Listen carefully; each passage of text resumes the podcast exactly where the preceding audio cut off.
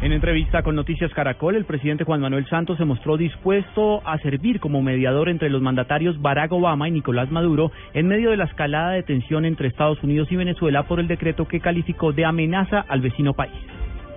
Si nos solicitan, por supuesto. Si las partes dicen, hombre, Colombia que también podría ser un, un puente porque tenemos unas magníficas relaciones con Estados Unidos y con Venezuela, pues nuestro vecino también tenemos unas eh, buenas relaciones a pesar de nuestras diferencias.